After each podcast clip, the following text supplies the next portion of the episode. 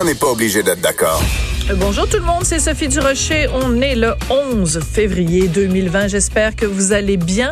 Est-ce que vous connaissez, ben, enfin les plus jeunes s'en souviendront peut-être pas, mais les plus vieux vont s'en souvenir, cette chanson de Petula Clark que je ne vais pas vous chanter parce que vous allez partir en courant ou vous allez, vous allez arrêter de m'écouter. La chanson de Petula Clark, tout le monde veut aller au ciel, oui, mais personne ne veut mourir. Ben voilà, c'est plus fort que moi, je l'ai chanté quand même. Tout le monde veut aller au ciel, personne ne veut mourir. C'est un petit peu à ce genre de dilemme qu'on est confronté quand on parle de consommation, de surconsommation, de croissance, de décroissance. On sait très bien qu'il y a une urgence climatique. On sait très bien qu'il faudrait qu'on change certains de nos comportements de consommation, mais il y a personne qui a envie d'être la personne qui commence à moins consommer, à avoir une auto au lieu d'en avoir deux ou pas avoir d'auto, à plus prendre l'avion. Toutes ces, euh, tous ces comportements-là de décroissance, on sait qu'il faudrait qu'on le fasse, mais on n'a pas envie de le faire. On n'a pas envie que ce soit nous qui le fassions. Toute cette réflexion-là sur la décroissance est vraiment euh, dans l'actualité Hein? Vous notez le petit jeu de mots. Parce qu'il y a tout un dossier dans le magazine L'actualité et qu'une journaliste de l'actualité, Catherine Dubé, a préparé un documentaire sur ce sujet-là qui va être diffusé demain à Télé-Québec, donc le 12 février à 20h. Ce documentaire s'intitule Prêt pour la décroissance et Catherine Dubé, ça donne donc bien, est au téléphone pour nous en parler. Bonjour Catherine. Bonjour. J'imagine que à l'âge que vous avez, la référence à la chanson de Petula Clark, vous la, vous la comprenez. Est-ce un petit peu ça le dilemme auquel on fait face quand on parle de décroissance, non? Absolument, absolument. Et je l'ai vécu moi-même. Hein. Euh, le documentaire, évidemment, c'est un travail journalistique. Je suis allée rencontrer plein de monde. Mais en trame de fond, il y a mon histoire de déménagement. J'ai moi-même subi une décroissance euh, forcée. Et euh, je, je, me suis interrogée sur pourquoi ce, ce, sentiment de perte-là. Euh, donc, j'ai interviewé une sociologue mhm. de l'environnement. Ça faisait partie de de, de, ma quête, d'essayer de comprendre ça. Puis elle l'explique très bien. Hein. Euh, L'être humain euh, a une aversion à la, à la perte, c'est vraiment très, très mhm. fort. Euh, il veut pas perdre dans l'immédiat, même s'il y a un gain dans le futur. Euh, mais dans le cas des changements climatiques, euh, ce qui se passe, c'est que les gains dans le futur sont tellement lointains et mhm. intangibles hein, euh, que, que ben ça, on va avoir tendance à privilégier nos comportements actuels, même si on sait qu'ils sont qu'ils sont et puis ce qu'elle m'expliquait finalement, c'est que se, se, priver d'une morceau de viande qui est dans notre assiette ou du voyage dans le sud, c'est vraiment difficile. Quand quand on se dit bon ben peut-être qu'il va y avoir un petit peu moins d'inondations dans cinq ans ou dans dix ans. Donc, euh, humainement, là, il y a une explication à tout ça sur le plan psychologique. Sur le plan psychologique. Et justement, vu qu'on parle du plan psychologique, votre documentaire commence où vous allez euh, dans une école et vous parlez à des jeunes qui parlent de leur éco-anxiété. Puis je veux qu'on en écoute un extrait parce qu'on a l'impression que ces enfants-là, tu sais, on parle de l'éco-anxiété de façon peut-être abstraite. Enfin, aussi, on a des ados à la maison, on sait de quoi on parle. Mais quand on met leur, euh, leur citation bout à bout, ça donne froid mm-hmm. dans le dos. Alors, on écoute un extrait de votre documentaire. Ça commence à m'inquiéter. J'ai peur de peut-être même pas pouvoir faire ma vie au complet. J'ai peur de décéder à cause du réchauffement climatique, puis même pas de vieillesse. Fait ça m'inquiète. Moi, j'ai peur que ce soit tellement grave dans quelques années qu'il va falloir trouver des solutions radicales, comme dans certains films catastrophiques, genre euh, tuer la moitié de la population pour sauver l'autre moitié. Si j'ai des enfants, est-ce qu'ils vont avoir un avenir? Est-ce que je devrais pas avoir d'enfants justement pour préserver cet avenir-là? Moi, j'ai peur pour toutes les populations qui sont sur les bords des eaux, des populations plus pauvres qui n'ont pas les moyens non plus de s'adapter à, à ces changements-là. On le comprend. Les changements climatiques font partie de leur réalité. Pour eux, c'est maintenant. C'est pas dans le futur. Je me surprends parfois à penser qu'ils n'auront pas la même vie que nous. Comment on envisage l'avenir quand tout semble aussi incertain? Est-ce que c'est un documentaire apocalyptique, catastrophiste que vous avez fait, Catherine? Non, non, heureusement. Ce sont les premières minutes du film. Tout le reste du film, c'est de se questionner sur les solutions. Mais quand même, est-ce que vous euh, avez été surprise, Catherine, quand vous êtes allée dans euh, cette école? Est-ce que parce qu'on parle d'éco-anxiété, mais là, c'est de la, c'est de la, c'est de l'angoisse. On a l'impression qu'il faut les mettre sur des antidépresseurs, ces jeunes-là. Là, c'est terrible, les peurs qu'ils ben, vivent. Oui, Euh, oui, euh, ça nous a soufflé parce que je voudrais, tu sais, j'ai juste posé la question est-ce que euh, l'environnement vous inquiète? Je pense que c'était ça ma question. Euh, puis tout de suite, c'est des choses comme ça qui sont sorties. Euh, heureusement, j'avais avec moi euh, Sonia Lupien, qui est spécialiste du Mhm. stress chez les jeunes. Qui est formidable. pour, euh, leur ouais. parler. Pour leur parler. Euh, puis c'était vraiment intéressant comme conversation parce que ce qu'elle disait finalement, c'est que le meilleur remède contre ce genre d'angoisse-là, c'est l'action. Euh, donc, bon, pour ces jeunes-là, ça va être de faire partie du comité environnement de leur école. Mhm. Euh, ça va être de convaincre leurs parents. Il y, y en a certains qui m'ont dit qu'ils avaient convaincu leurs parents de de manger davantage de repas végétariens dans la semaine euh, ou de faire plus de transport actif, des choses comme ça. Donc ça, ça aide à calmer l'angoisse. hein. Euh, puis euh, nous, dans notre documentaire, après, parce que ça s'adresse pas juste aux jeunes, évidemment, ça s'adresse à, à Mhm. toute la population, on a essayé d'explorer de manière assez large c'est quoi les solutions à ces changements climatiques-là? Euh, en tout premier lieu, la décroissance, mais euh, on est allé voir d'autres mondes, on est allé voir des, euh, des entrepreneurs euh, éco-responsables pour voir ce qu'ils avaient à proposer. Euh, on est allé voir du côté des pro-croissance aussi, il fallait leur point de vue, évidemment. Mhm. Mais euh, je pense que euh, ça donne toute une palette de solutions. Et je pense que quand on finit docu- de, de- euh, pardon, d'écouter ce documentaire-là, on a envie justement de faire quelque chose.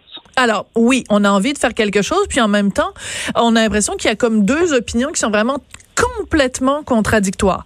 Parce que d'un côté il y a des gens qui disent oh la croissance telle qu'on l'a connue euh, le capitalisme effréné le néolibéralisme là des, des dernières euh, décennies ça nous amène dans le mur puis il faut absolument changer notre façon de faire. Puis de l'autre côté vous interviewez deux euh, deux penseurs deux intellectuels Vincent Gelozo et Germain Belzile qui eux disent ben ceux qui sont pour la décroissance ils ont rien compris. Ils prennent les choses à l'envers. Et la croissance ce que ça a fait non mais c'est deux points de vue complètement différents. Ce que- eux ce qu'ils disent c'est la croissance c'est ça qui a fait que Partout à travers le monde, on n'a jamais si bien vécu qu'aujourd'hui. Les gens sont plus éduqués, les gens sont en meilleure santé, les gens ont un meilleur niveau de vie comme on l'a jamais connu dans l'histoire de l'humanité. Donc, c'est des points de vue qui sont difficiles à réconcilier, Catherine? Euh, difficile, mais, mais possible. Euh, ces deux économistes-là, en fait, ils ont raison. C'est vrai que la croissance euh, a été bénéfique pour les pays occidentaux et qu'elle aide les pays du Sud à sortir euh, de la pauvreté. C'est vrai. Euh, seulement, dans les pays occidentaux, le niveau de richesse est maintenant très élevé. Puis l'empreinte environnementale de chacun de nous est vraiment excessive. C'est ça le problème, en fait. Euh, les Nord-Américains, donc Canadiens et euh, Américains, on a une empreinte écologique par personne parmi les pires au monde. Il y a seulement les pays producteurs de pétrole comme l'Arabie saoudite qui font pire que nous. Euh, donc, je pense Oui, mais l'Inde et la on Chine, a- l'Inde et la Chine, euh, on les oublie très souvent quand on parle non, non, non, on les oublie pas. On les oublie pas pour ce qui est de l'empreinte per, per capita, par personne. Notre Ouais. empreinte est pire. C'est deux fois pire qu'un Chinois. OK. Euh, ouais. Euh, donc, c'est ça. C'est ça, c'est ce que disent les décroissantistes. Ils disent peut-être que ça va, là. Que ici, en Occident, on a atteint un niveau de vie correct et qu'il faut ralentir. Euh, ceci dit, il y a, c'est, c'est difficile, là. On le disait au tout début d'entrevue, c'est Mhm. difficile de penser ralentir comme ça. Puis la proposition des décroissantistes qui veulent euh, carrément révolutionner euh, le système pour qu'on ne soit plus dans le capitalisme, bon, ça peut sembler euh, une utopie. Euh, ou, ou naïf ou idéaliste, ou ouais. naïf. Ben voilà, voilà, voilà. Euh, donc, j'ai essayé de voir s'il n'y avait pas une troisième voie. Et je l'ai trouvée. Euh, c'est celle de la croissance limitée, Mhm. qui est un concept assez nouveau et que moi, je trouve vraiment intéressant parce que c'est à la fois euh, un ralentissement de la consommation sur le plan individuel, mais sans être dans la totale austérité. là. Euh, grosso modo, c'est de réduire un peu le temps de travail. Donc, on a, on a, un, petit- on a un peu moins de revenus, on consomme un peu moins, mais tu sais, c'est pas, euh, on retourne pas euh, au À temps de de nos grands-parents. Là. Ouais. Euh, puis, c'est une, une intervention de l'État pour faire un virage vers les énergies vertes. Euh, donc, tout ça mis ensemble mène à un ralentissement économique mais vraiment lent, jusqu'à une croissance zéro à un moment donné. Mm-hmm. euh, fait que cette voie-là, dont moi j'avais jamais entendu parler avant de, me plonger dans ce sujet-là, euh, ben, je la trouve vraiment intéressante. Oui, puis en même temps, oui, elle n'est pas inintéressante, c'est sûr, mais en même temps, euh, les deux économistes qui euh, sont plus à droite, euh, Germain Belzile et Vincent Gelozo, eux, ce qu'ils disent, mhm. c'est euh, ben, si on travaille moins, d'abord, comment on fait ça? Mettons que dans les écoles, les professeurs travaillent moins. Dans les entreprises, les gens travaillent moins. Premièrement, ça fait moins d'impôts à payer, donc moins de programmes sociaux au bout de la ligne. Puis en plus, quand les gens euh, travaillent moins, comment on fait pour une réorganisation du travail? Mettons que les profs travaillent juste deux jours et demi au lieu de travailler cinq jours. ben, ça prend deux profs pour faire la même job. Donc, ça veut dire engager plus de monde. Donc, finalement, on a l'impression qu'on s'en sort pas, Catherine. Oui, mais euh, effectivement, si on va trop loin, ça fonctionne pas. Et puis Germain Belzile le dit bel et bien. Euh, la proposition de la croissance limitée telle que présentée par Peter Victor, qui est un, économiste torontois, en fait, on l'a interviewé dans le documentaire aussi, va pas aussi loin que ça. Lui, il parle d'une diminution du temps de travail de 20% donc semaine de quatre jours. Puis ce, puis de pas le faire brutalement non plus. C'est ce que propose un peu Québec solidaire. Gabriel Nadeau Dubois. Ouais, Gabriel Nadeau, Québec solidaire, euh, Nadeau Dubois, c'est un peu ça qu'il propose. Enfin, c'est l'avenue, la troisième avenue présentée plus par Québec solidaire, non? Ben oui, oui, ça, ça ressemble beaucoup à ça. Puis ce qui est intéressant avec Peter Victor, c'est qu'il a pris la peine, c'est un économiste là. Donc il a pris la peine de rentrer toutes ces données-là avec des données réelles canadienne dans un modèle mathématique, puis de le faire rouler là, pour voir est-ce que à long terme, on est capable de se payer des programmes sociaux? Est-ce qu'on est capable de diminuer nos gaz à effet de serre? Puis la mm. réponse, c'est oui. Donc, si tout le monde au Canada, si tout le monde au Canada euh, et au Québec euh, commence à travailler quatre jours au lieu de cinq, bon, évidemment, euh, on, on, prend pour acquis que la cinquième journée, ben, évidemment, vu qu'on reste chez soi au lieu d'aller travailler, ben, il y a moins de gaz à effet de serre parce qu'on n'utilise pas notre auto. En même temps, est-ce que c'est toutes les entreprises qui peuvent se permettre d'avoir des gens qui travaillent juste quatre jours, ou est-ce que la mm-hmm. cinquième journée, c'est juste quelqu'un d'autre qui vient travailler, puis à ce moment-là, il se déplace exactement de la même façon? c'est quand même un modèle qui est, qui est complexe, mais ça porte à la réflexion, en tout cas. Exactement. C'est complexe, ça peut pas se faire du jour au lendemain, c'est clair. Euh, mais déjà de commencer à y penser, à, la regarder cette avenue-là, moi je pense que c'est porteur. Là. Oui. Alors moi, j'ai regardé votre documentaire. Je vous cacherai pas que moi, de de de, de de nature, je suis plus de l'école de Germain Belzile et Vincent mm Je trouve ça intéressant d'avoir bien sûr le point de vue de Karel Méran, de la Fondation Suzuki et d'avoir le point de vue de, de, de tous ces, ces gens-là. Mais là, le problème que j'ai, c'est quand les gens que vous interviewez dans le documentaire semblent dépeindre l'époque à laquelle on vit comme étant euh, bon, on s'en va vers un mur, on s'en va vers la catastrophe. Je reviens à ce que je disais plus tôt. Euh, je reviens aussi au livre de Harari, ce penseur euh, israélien, celui qui a mhm. écrit Sapiens et qui a écrit Question pour le 21e siècle. Et il montre très clairement que en 2020 ou en 2019, l'humanité n'a jamais si bien c'est jamais si bien porté. Euh, il y a moins, il y a jamais si si peu eu d'épidémies, il n'y a jamais eu si peu de famine. En fait, on a le problème contraire, on, on mange trop. Euh, les gens ont jamais été si éduqués, les gens ont jamais été si bien portants. Tu sais, je veux dire, quand ils, je trouve que leur, leur côté est un peu apocalyptique, là, un peu catastrophiste de dire, euh, oh mon Dieu, on s'en va vers un mur. Ben, je sais pas là. Moi, je trouve que dans l'histoire de l'humanité. Vous avez raison pour euh, pour ce qui est de des épidémies, il y en a beaucoup moins. Il y a moins de violence aussi. On a tendance Absolument. à Absolument. Il y en a moins. ben moi j'aime mieux vivre euh, maintenant qu'au Moyen Âge ou qu'en 1945 là. Bon. je suis tellement d'accord. Le problème, c'est qu'on ne sait pas ce que les euh, changements climatiques nous réservent. En fait, c'est ça la grosse inconnue. Euh, puis, ben, ni vous, ni moi, ni Germain Belzile est vraiment capable de prédire mm-hmm. ce que ce sera dans 5 ans, dans 10 ans. Euh, il y a quand même le GIEC, qui est une organisation de 1500 scientifiques dans le monde qui disent que oui, il y a urgence climatique et que ces changements-là vont avoir des impacts sur mhm. notre niveau de vie. En fait, ils pourraient diminuer malheureusement si on fait rien. Oui. Non, mais je suis pas climato-sceptique du tout, Catherine. Hein. C'est juste que je, trouve que quand on quand on se penche sur ces questions-là, puis ce sont des questions qui sont tout à fait légitimes, en effet. Je pense qu'il faut collectivement qu'on se pose des questions sur euh, ben, la, la, la, bonne vieille question de Pierre-Yves McSween. Là, est-ce que est-ce que tu en as vraiment besoin? Il faut qu'on se pose ces questions-là sur voilà avant de avant d'acheter quelque chose ou avant de consommer ou avant de bon est-ce qu'on en a vraiment besoin? Ça je pense que c'est une question assez fondamentale mais je pense que euh, il y a un certain idéalisme. Je prends un exemple. À un moment donné, vous allez euh, rencontrer, euh, euh, vous allez à une, une, une, rencontre comme un espèce de festival en extérieur et euh, de festival de la décroissance, quelque chose comme ça. Uh-huh. Puis là, il y a des, on voit des gens, on voit un monsieur qui est, je pense, en train de tisser avec une roue là, puis quelqu'un d'autre qui est en train de gosser un panier avec des petits bouts de bois. Je me disais, tabarnouche, on est vraiment dessus. C'est comme soit on prend l'avion euh, quatre fois par année pour aller dans le sud, oh. soit on gosse nos paniers. Ben, je vous le dis, Catherine, moi, ça me tente pas de prendre des petits morceaux de bois puis de me gosser un panier pour non, aller. Ben, je euh, comprends, moi non plus. Au marché bio, acheter des, des, euh, des aubergines qui ont été roulées sous des aisselles de jeunes prépubères vegan. Là, ça me tente pas, là. Bon. C'est pour ça qu'on est allé voir des entrepreneurs éco-responsables, comme les fermes qui sont méga techno, hein, en passant. Oui. Euh, et euh, les filles euh, de locaux aussi. Ça, ça, mhm. Je trouve ça intéressant. Ce sont. Expliquez-nous c'est quoi locaux? Parce que pas tout le monde qui connaît ces filles-là. Ouais.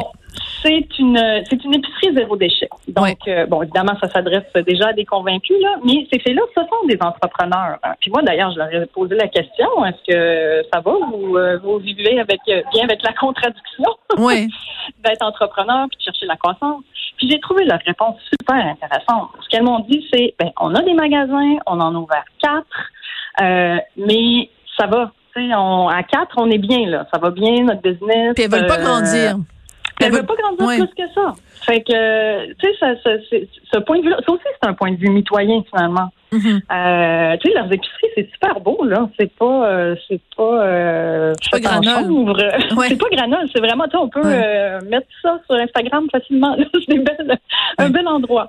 Euh, donc ça, je trouve ça quand même intéressant et inspirant. Oui. En même temps, encore une fois, parce que j'adore faire l'avocat du diable, ce qui ressort, ce qui ressort beaucoup du documentaire, puis c'est pas un reproche que je fais à vous, c'est en plus un reproche que je fais à certains de vos, vos intervenants, c'est qu'on présente la notion de profit, euh, d'enrichissement, euh, de, de tu sais, je veux dire, euh, comme étant euh, quelque chose forcément de dérogatoire ou de ou de ou de négatif. Je veux dire, c'est c'est rempli de gens à travers le monde qui sont des gens qui sont excessivement excessivement riches et qui se sert de cette richesse-là. C'est le fameux trickle-down effect, là, où la richesse d'en haut se transmet aux gens qui sont moins bien nantis. Je pense à des gens comme euh, euh, Bill Gates et Melinda Gates, leur fondation. Ben moi, je suis bien contente qu'ils soient enrichis ces deux-là parce que regardez tout ce qu'ils font avec l'argent. Euh, qu'ils mhm. ont qu'ils ont euh, accumulé. Donc euh, c'est c'est cette espèce de notion parfois où tout est noir tout est blanc puis le profit c'est vilain puis c'est mal. Puis je sais pas là c'était un petit peu je trouve c'est un peu naïf. dans, ouais. dans le documentaire c'est ça on a donné la parole à tout le monde. Donc Bien sûr. il y a des décroissantistes purs et durs qui finalement voudraient moins d'inégalité ils, ils peuvent pas être enfin sûrement qu'ils trouvent ça bien que Bill Gates euh, partage sa fortune, mais dans leur opinion à eux, ils voudraient simplement que Bill Gates soit moins riche. Donc, c'est un point de vue. Euh, c'est un point de vue qui se défend. Ben, à l'autre bout du spectre, on a, euh, on a Vincent Gelotto, on a des gars comme le propriétaire des fermes Lufa, lui, il n'est pas du tout contre la croissance. Là. Lui, s'il peut mm. mettre des, des serres sur les toits partout dans le monde, il va le faire. il m'a dit qu'il aimerait bien avoir des franchises. Donc, euh, donc c'est ça, c'est cette diversité de points de vue-là qu'on a voulu montrer. Puis, euh, on trouvait ça important justement pour que les gens puissent se faire leur propre idée après. C'est pas, euh, c'est pas, un documentaire militant, c'est vraiment un documentaire qui présente les deux côtés options à notre portée ah pour essayer quand même de, de, de de le régler ce problème de changement climatique là que je pense que personne ne nie là. Ouais. Non, non, ben non, en tout cas, certainement pas de mon côté. ouais. Alors, il y a une jeune fille que vous interviewez qui est extrêmement articulée, qui parle vraiment, euh, qui s'exprime très bien, puis qui elle est du côté des qui dit à un moment donné une phrase que je trouve drôlement intéressante. Elle dit ben euh, la seule chose qu'on, tu sais, il y a, y a, tout un mouvement vert où on dit au lieu d'utiliser des pailles en plastique, on va utiliser des, euh, mm-hmm. on va acheter des pailles euh, en métal ou des pailles bon réutilisables. Elle, elle dit ben en fond on fait juste changer une consommation pour une consommation verte. La question qu'on doit se poser c'est as-tu vraiment besoin de ta paille? Et je trouve que si on prend cet exemple là et qu'on l'applique à plein de trucs, c'est ça la question qu'on doit se poser c'est Moi, je trouve ça tellement ridicule, les affaires des pailles. Je veux dire, depuis quand on a besoin d'une paille pour boire? C'est comme, prends ton verre puis bois. C'est Ben comme, oui, c'est quoi cette affaire-là? tellement Des... minime. Qui a inventé ça, la problème, paille, là. anyway? C'est quoi Oui, l'idée, ben, là? Qui l'a inventé? Puis pourquoi Ben- on focus tant sur ce problème oui. de paille dans le monde? Il y a des problèmes plus graves que ça. Non, mais je trouve que l'exemple qu'elle donne, où elle dit, au lieu de remplacer une patente par une autre patente, on se pose la question, est-ce que cette patente-là est utile? Est-ce qu'elle sert à quelque chose? Est-ce qu'on peut se passer Absolument. de la patente? Mhm. Puis quand on prend la peine de faire le tour de notre maison ou de s'arrêter euh, deux secondes là, devant euh, dans un magasin avant d'acheter quelque chose, hein, euh, ben ça se peut qu'on se réponde ouais finalement euh, j'en ai pas vraiment besoin. Ouais. Euh, mais cette réflexion là on l'a peut-être pas tout le temps alors que ben il faudrait. Ouais.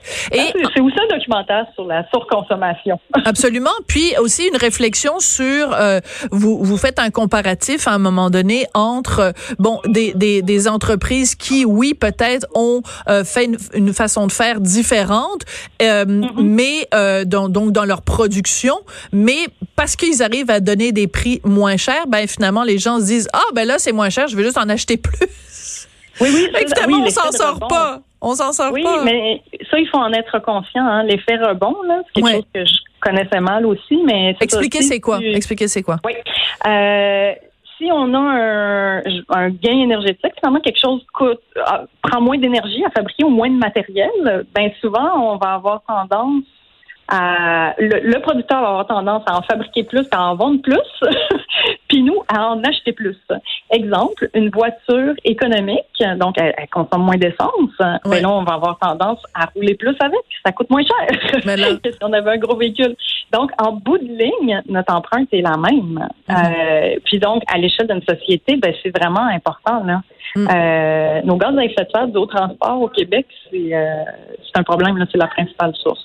Oui. Euh, Et en même temps, Vincent Geloso euh, qui euh, dit que le gouvernement finalement a un, un comportement qui est complètement contradictoire parce que par exemple, euh, on impose des taxes pour euh, les produits usagés, les voitures usagées et autres.